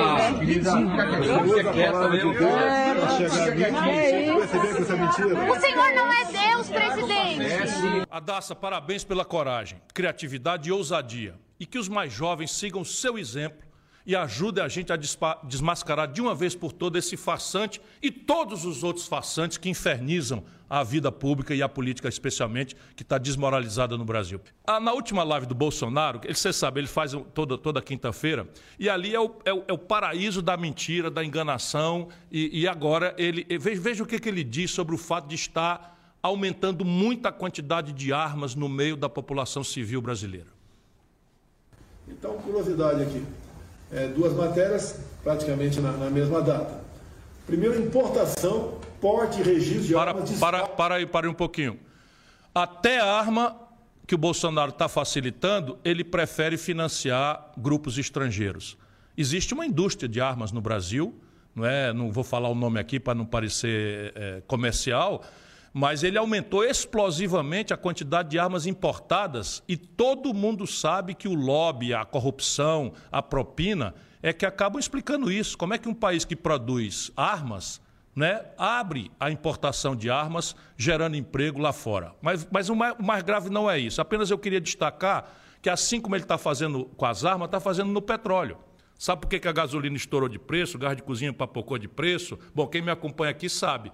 Estourou porque o Bolsonaro dolarizou, paralisou as, as refinarias da Petrobras um terço e está importando volumosas quantidades de combustível vindo do estrangeiro em dólar pagando com o centavo que está faltando no bolso do povo brasileiro, da dona de casa que não tem como pagar gás de cozinha, do motorista de aplicativo não é, que está esfolado aí sem, sem conseguir pagar gasolina, do caminhoneiro que está esfolado no diesel, não é, importando o diesel. Aumentou em mais de 300 a quantidade de importadores aqui no Brasil durante o governo Bolsonaro. Volta esse assunto agora, mas vamos ver o negócio das armas. Sobre Bolsonaro. Sim, é verdade. Nós é, facilitamos não, obviamente, indo além da lei, né, mas com portaria. Para, para, para. Nós facilitamos, não, obviamente, indo além da lei. Mentira. Mentira. Até o governo Bolsonaro, todas as armas e todas as munições eram vigiadas, monitoradas não é, pelos serviços de inteligência do Exército Brasileiro. E o Bolsonaro revogou esses decretos. Hoje, as pessoas estão comprando arma e comprando munição e não tem mais rastreamento. E uma pergunta simples para a gente fazer: a quem interessa não ter a sua arma rastreada ou a munição rastreada? Ao tiro desportivo? Ao cidadão que tem uma, uma, uma casa no interior distante do, do sertão, do Brasil, do nosso campo, e que não tem um, um 90 para chamar a polícia, onde a gente pode compreender a relativização de uma posse em casa de arma? Não. Só interessa não ter rastreamento de armas e não ter rastreamento de munição às milícias, às facções criminosas. E é isso que está explodindo no Brasil, seu Bolsonaro. Segue adiante. A aquisição, porte e posse de arma de fogo, bem como a questão dos cargos no Brasil. Então, conosco aqui realmente disparou a quantidade de armas compradas legalmente aqui no Brasil. E, por outro lado, o Brasil registra também uma das menores taxas de homicídios. Para, para, anos. para, para. Olha, olha quando, quando uma pessoa é desonesta. Parece para você que está ouvindo o Bolsonaro na live dele que o fato de ter aumentado a quantidade de armas seria causa da queda de homicídios. Isto é mentira. Isso é grosseira mentira. Quando você tem uma queda de homicídios em plena pandemia, talvez seja importante a gente ainda estudar muito, mas os especialistas estão dizendo que foi a, o, o, o, vamos dizer, o isolamento social, que foi a evitar, as populações evitando circular, como diminuiu a circulação das pessoas, diminuiu discretamente a quantidade de mortos. Mas tem outros fatores, por exemplo, a polícia de São Paulo passou a usar a câmera e caiu quase 80% a morte de pessoas a partir da, da, utilização desse elemento tecnológico, não é que dá transparência à ação da polícia. Mas o Bolsonaro, mentiroso do jeito que é, despudorado do jeito que é, quer associar uma coisa na outra. Sabe o que acontece com a posse de arma? Vocês não vão acreditar, mas por favor pesquisem no Google. O Bolsonaro, ele mesmo, é capitão do Exército, foi botado para fora do Exército, mas levou a arma do Exército. Pois bem, o Bolsonaro, esse daí, estava andando de motocicleta no Rio de Janeiro, com a arma zona dele aqui no, no, no, na cintura, e foi assaltado. Tomaram a arma dele, o assaltante tomou a arma dele, ele não fez a menor reação, aliás, corretamente. Porque é um grande equívoco que o seu Bolsonaro dissemina de que as pessoas devem reagir a assalto, porque o assaltante, ele tem um fator surpresa, ele é que escolhe a hora de abordar, ele pega a pessoa descuidada. E evidentemente o que você tem que fazer é se livrar o mais rápido possível daquela situação, perder os anéis, digamos assim, para não perder os dedos. Isso é o que se recomenda na melhor ciência, na criminalística mais moderna, enfim. Pois bem, essa arma do Bolsonaro, que o assaltante tomou dele, já deve ter sido usada para assaltar milhões de pessoas no Rio de Janeiro porque faz muitos anos que essa arma foi tomada dele. É para isso que serve. A falta de qualquer bom senso, de aqui qualquer autocrítica do Bolsonaro não parou aí. Deixa eu mostrar outro trecho da live dele aí. Solta, diretor. Há uma diferença enorme do nosso governo e anteriores. Eu sempre peço pessoal comparar os nossos homens de ponta, que são presidente de bancos, oficiais, de estatais e ministros, com aqueles que nos antecederam. Acredito que por causa disso, nós estamos resistindo aqui na questão da economia o que nós sofremos por ocasião da pandemia. Alguns né, é, culpam a gente de certos desajustes na economia. Mas isso que está acontecendo, uma inflação que foi alta, 10%, tá? em especial em alimentos. Em para, para, para, para. Eu, Ciro Gomes, culpo você, Bolsonaro, e o seu governo pelos desajustes trágicos que a economia brasileira está experimentando. Vamos tomar a inflação. Claro, houve uma pressão de preços lá fora, etc, etc, etc. Mas a inflação brasileira está entre as três maiores do mundo organizado. Por que, que a inflação, sendo um fenômeno importante que está acontecendo em função da sequência da pandemia, o desfazimento de cadeias produtivas, ela explodiu no Brasil? Anote aí, meu irmão. Porque o senhor Bolsonaro dolarizou os preços dos combustíveis. Porque o senhor Bolsonaro dolarizou o preço da energia elétrica, que é vinculado ao IGPM porque o seu Bolsonaro não tem política agrícola nem de abastecimento. De maneira que quando a gente produz aqui e exporta para o estrangeiro para ganhar em dólar, a gente deixa o mercado brasileiro desabastecido e a carne explodiu de preço, o feijão explodiu de preço, o arroz explodiu de preço. E o Bolsonaro que, que quer fazer de conta que é um ombudsman do governo. Sabe como é o ombudsman? É aquele cara que critica a sua própria organização. Então veja, Bolsonaro, nem só não é verdade, não é que você não é o responsável pelo desastre econômico, como a mais grosseira mentira sua, Bolsonaro, é dizer que o seu governo, em comparação com outros, está tratando com decência os órgãos públicos. Eu fui ministro da Fazenda do Itamar Franco. O presidente da Caixa Econômica Federal era um, um integrante da Caixa Econômica Federal. Você botou um banqueiro que está fazendo o jogo de leve trás dos interesses dos banqueiros. O Itamar botou um presidente do Banco do Brasil, um funcionário de carreira do Banco do Brasil. Eu era ministro da Fazenda. Você botou um cara, Bolsonaro, que, que entregou 3 bilhões de reais dos ativos do Banco do Brasil por mais de, pouco mais de 300 milhões de reais para o BTG que aliás dá as cartas em tudo. O BTG joga no jogo do Bolsonaro e paga o jantar do Lula com o álcool. Mas vai chegar o react do Lula proximamente. Por enquanto, fica aí mais esse, esse exame. Agora vamos, vamos olhar uma outra ocasião. Quero debater, Bolsonaro. Queria que você pudesse responder aqui o que eu estou falando, que a sua política de preço da, da, eletricidade, que a sua política de preço da Petrobras é que explodir a inflação no Brasil, que a sua incapacidade de organizar uma política de abastecimento, de armazenamento, de distribuição de alimentos é que fez os alimentos explodirem no Brasil, fora os problemas internacionais. Mas você deu também uma entrevista na Jovem Pan falando sobre economia. A Jovem Pan, você sabe, ele, ele, é, é um lugar que tem ali uma certa predileção pelo Bolsonaro, mas ele continuou nessa entrevista uma série de desatinos e absurdos e mentiras. E ainda sai levantando suspeita, como se ele não fosse o presidente da República. Ele sai levantando suspeitas sobre os médicos, os gestores hospitalares, os secretários estaduais de saúde, os governadores. Bom, enfim, vamos ver o que, que ele disse. E aqui no Brasil tivemos um caso esquisito, né? É, em média, quando uma pessoa se, se, se internava com uma doença qualquer, é, em UTI, ele recebia do governo federal mil reais é, pelo leito. E quando era com Covid, recebia dois mil reais. Então, também houve esse, muitas dessas internações que foram é, até diagnosticadas no momento com Covid para poder. Para, para, para. Olha, olha onde é que esse cidadão resolveu mentir. Quem é que manda na tabela do SUS? Quem é que nomeou essa anta criminosa chamada General Pazuello? Quem é que nomeou essa anta que, devia, que faz vergonha à, grande classe médica brasileira chamada Queiroga? Quem é que trocou de ministro não sei quantas vezes? Quem determina o preço de uma diária de UTI, Bolsonaro? Não é um, um, um alienígena, um ET que chegou de Marte, é você, Bolsonaro. E quem fiscaliza também é o SUS, o, o DataSUS, tem toda uma estrutura de fiscalização e você ou tem certeza disso e nos aponta os culpados, os responsáveis e as punições, ou você é só o que você é mesmo, um irresponsável, mentiroso. Infelizmente, Bolsonaro, olha como é que eu tenho que me dirigir a um homem que é presidente do meu país. aquele órgão de saúde do Estado ganhar um pouquinho mais. Então, isso aconteceu aqui também. Agora, essa, isso daí, Ana Paula, é, o tempo vai, vai mostrar para a gente isso daí.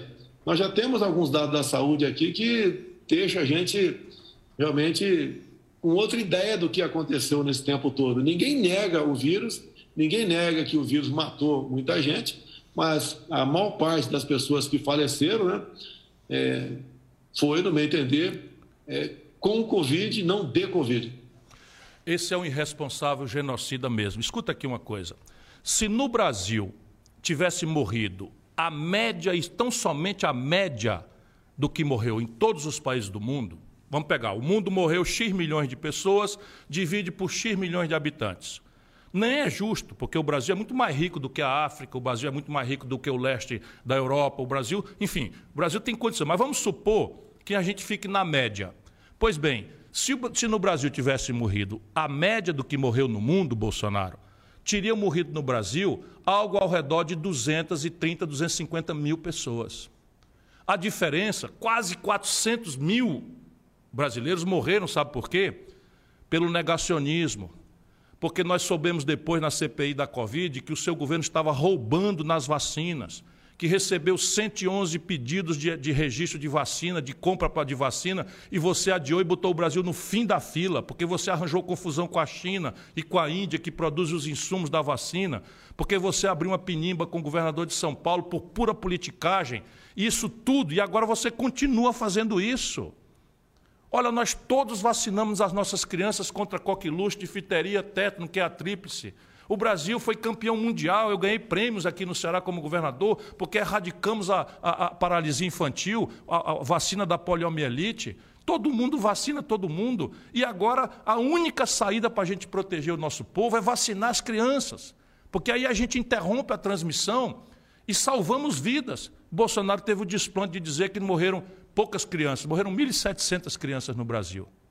É só cada um de imaginar, eu fico imaginando se fosse o Gael, meu filho, eu ouvindo este irresponsável dizer esse tipo de coisa. Você vai pagar, Bolsonaro. Se não pagar aqui, Deus vai lhe cobrar. Me acusavam durante a campanha que eu seria um ditador, perseguiria negros, gays, mulheres, etc, etc, aquelas coisas todas. E para, para, para, para. Mas que injustiça, né, Bolsonaro? o Bolsonaro pirou. Ele acha que, que, que, que, nós todos somos idiotas e que nós não estamos vendo as coisas que aconteceram. Quer dizer, o Bolsonaro se proclama um verdadeiro democrata. Nenhum de nós nunca viu uma declaração preconceituosa do Bolsonaro, nunca fez piada racista, nunca fez piada homofóbica e machista e nunca praticou uma só ação democrática. Que cara de pau, seu Jair. Que cara de pau, seu presidente. O contrário aconteceu. Eu queria que ao longo de três anos alguém apontasse uma ação antidemocrática da minha parte. Uma só tentativa, né? De querer aí burlar, é, usar do poder que a gente tem para conseguir aí uma reeleição. Não, ninguém viu você juntando milhões de pessoas pela internet, todas as vezes que pode, insultando as instituições, acusando as urnas de serem fraudulentas. dizendo que a Preta Gil não, é, é, é, é não tinha a criação, que o seu filho jamais poderia se relacionar com uma pessoa negra porque tinha sido educado. Enfim, que você não preferia ter um filho morto do que um filho gay. Ninguém viu isso. Eu vi, Bolsonaro. Está pensando que engana quem, ô panaca? Que vergonha, rapaz. Qual é a acusação contra mim? Qual é, que, que, que fake news eu tenho praticado aqui na, nas minhas mídias sociais? Não existe. Nós já vimos que o Bolsonaro não tem limite. O homem nunca fez fake news, os filhos não são profissionais da fake news, não tem um gabinete de ódio funcionando a partir de dentro do, do coisa, não tem inquérito do, do Supremo Tribunal. Ô, oh, Bolsonaro, deixa de ser malaca, tá todo mundo vendo. É muito constrangedor a gente ter que enfrentar isso. Eu quero debater, mas se você não vai debater, vai ter react do Cirão. Mas chega de Bolsonaro por hoje, mas eu não posso ir dormir sem trazer para vocês a cereja do bolo de hoje do react do Cirão. Esse, essa cereja merecia estar naquele programa Acredite Se Quiser, que fez muito sucesso na, na, na televisão. Essa só os mais velhos devem lembrar. Mas eu, eu não vou dar, dar spoiler. Veja aí e depois eu comento. Solta, solta, solta, diretor que, que o senhor propõe para esse país que está tão empobrecido? Olha, a nossa proposta é focada na retomada do crescimento econômico. E aí tem que traduzir para as pessoas. O que, que isso significa? A volta do emprego, crescimento do emprego, tá? É, aumento de salários com o tempo com o crescimento econômico. Agora, existe uma série de caminhos para que você atinja esse objetivo. Né? Tem as propostas desses dois extremos são mais ou menos no seguinte sentido: pedem ao povo brasileiro que dê um cheque em branco para que gastem como for, como quiserem. Aí, tá? com a mágica, o Brasil vai sair da crise. Na verdade, a gente sabe que isso já não deu certo lá em 2014 2016.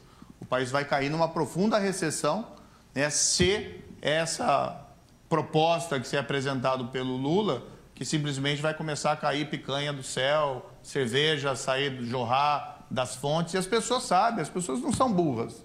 Os brasileiros são inteligentes, eles sabem que propostas. Para, para, para, para. Essa parte eu preciso dizer. Ô Sérgio Moro, as pessoas não são burras, as pessoas são inteligentes. Segue adiante, diretor. Tem que ter algum sentido. Mas, ministro, mas qual é a sua proposta visando a pobreza? Mas, mas ministro, mas, ministro, qual é a sua proposta, ministro? Eu já tinha perguntado, o senhor falou, falou, falou, enrolou, foi por aqui, foi para lá, tirou rasteira de com força no canto, disse que era bom, era ser melhor ser bonito e, e rico do que ser pobre e feio e tal. E aí, como é isso aí? Vamos lá, Mitre, fala aí. Lembra aquela frase antiga, vamos fazer o bolo crescer para depois dividir. é o crescimento ah. econômico. Claro, o crescimento econômico ah. é ótimo quando vier. Primeiro, a gente Mas precisa... enquanto não vem? A gente é a precisa ter propostas de crescimento econômico, investir na educação pública, que são as soluções médio e longo prazo. Não vamos enganar ninguém que só crescendo o país resolve esse problema definitivo. Concomitantemente, isso que eu já falei publicamente, Essa é a, minha pergunta. a proposta é que foi construída em conversa com grandes especialistas do Brasil no combate à pobreza, é criar uma governança específica, eu estou chamando de Força Tarefa Nacional de Erradicação para, da Pobreza. Para, para, para, como é? Força Tarefa de Erradicação da Miséria. Aqui no Ceará, no internet, mas é que diabo é isso, macho? o que diabo é uma força-tarefa? Ô, Sérgio Moro, o que erradica a pobreza é emprego, é salário, é aposentadoria, é moradia decente, é transporte qualificado, é saúde que preste, é educação que preste, sabe? É, é, é, é juro controlado para a pessoa poder acessar o crediário. Isso vai ser resolvido por uma força-tarefa. O nome dessa força-tarefa, Sérgio Moro, é governo. O nome da tarefa é projeto, Projeto Nacional de Desenvolvimento, mas esse bicho é um animal perigoso. Sai de perto que tu vai levar um coice. Vamos lá com o objetivo de focalizar as causas que acabam prendendo as pessoas na armadilha da pobreza. Para, para, para, para. Dá uma voltada aí, por favor, diretor, na cara do Mitre. O Mitre é um grande jornalista brasileiro, conhece tudo da vida brasileira, conhece os políticos todos, sua impostura, sua conversa mole e tal. Mostra o Mitre para mim aí. É inacreditável. Olha o Mitre aí, o Mitre perplexo, vendo a solução da lavoura Volta. Tenha paciência. Sérgio Moro, vamos debater, Sérgio Moro. Vamos, vamos debater, a gente pode aprender muita coisa juntos. Eu vou te falar, por exemplo, que o consumo das famílias está colapsado porque nós temos a pior, o pior desemprego, a pior informalidade e, e, e, e, o colapso completo na renda do povo, que o salário mínimo tem o menor poder de compra dos últimos 16 anos, e o crediário colapsou para 63 milhões e 700 mil pessoas. Sem consumo das famílias, não tem crescimento econômico. E o consumo das famílias vem de emprego, renda e crédito. Ou a gente faz uma política pública para resolver isso, ou está fora. Sérgio Moro, crescimento só vem se as empresas investirem. Hoje, no Brasil, o nível de endividamento das empresas leva 6 milhões das micro, pequenas e médias empresas brasileiras no Serasa, que é o lugar onde que é o SPC das empresas. Se a gente tomar três empregos por empresa, são 90 milhões de pessoas que estariam com, sua, com seu emprego ameaçado. Sabe o que é que é desenvolvimento? É o governo estimular o investimento. Hoje, Sérgio Moro, está no menor volume da história. E investimento só vem com uma equação financeira que livre o país daqueles seus patrões que estão na especulação financeira. Sérgio Moro, você é um charlatão e eu vou tirar sua máscara. Mas a melhor forma de vocês entenderem isso que eu estou tentando mostrar, o enrolation do Sérgio Moro, foi um companheiro querido da turma boa, o Dário Ávila, que fez uma montagem que eu vi na internet. Olha, eu ri muito e acho que é bom para você, depois de a gente ver tanta coisa grosseira, vocês assistirem esse vídeo que ele montou aí para mostrar não é, o que, que foi esse Sérgio Moro no enrolation olímpico dele no programa Canal Livre da Bandeirantes. Assistam aí, vamos rir um pouquinho, que ajuda também a uma boa noite de sono. O que o senhor propõe para esse país que está tão empobrecido? Olha, a pro, nossa proposta é focada na retomada do crescimento econômico, crescimento do emprego, tá? É, aumento de salários com o tempo com o crescimento econômico.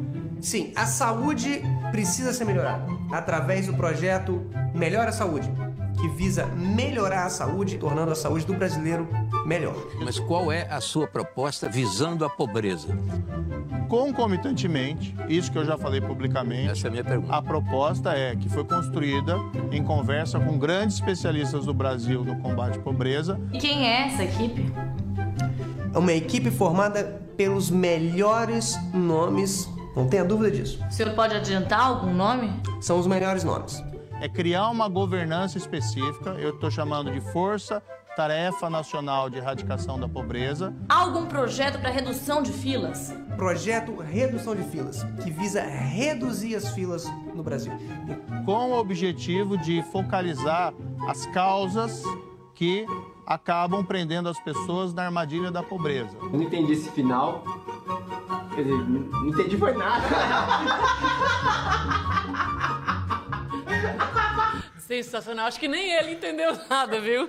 Olha, então, isso... fechando a live de hoje com chave de ouro, né? É, tudo isso dá pra gente rir, mas é importante que a gente tenha a ideia de que o bom humor não deve nos afastar a cabeça de que o que nós estamos, na verdade, debatendo é o destino de 210 milhões de almas que estão passando pela situação mais difícil da história do Brasil. Eu quero debater, debater ideias, debater propostas, debater é, o diagnóstico, por que, que aconteceu isso. Quero debater com o Lula, quero debater com o Bolsonaro, quero debater com o Sérgio Moro. Aceito e quero debater com todos os outros candidatos. Se não atoparem, querem fugir, eu vou continuar fazendo aqui o react. Mas eu tenho uma ideia também. Eu vou debater também as críticas que fazem a mim.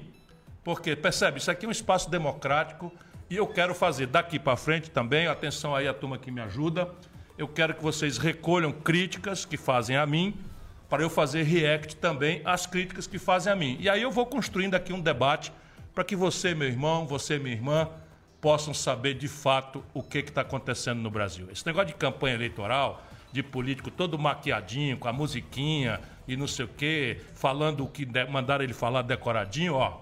Isso daí é a chave da enganação. Nós precisamos forçar a mão para todo mundo vir debater aqui sem máscara, para a gente saber quem é quem, um mostrando aquilo que é a contradição do outro, com o sentido de construir. Mas é necessário que a gente não deixe esses façantes é, dominarem a cena brasileira. Chega de enganação. Game over. Por hoje é só.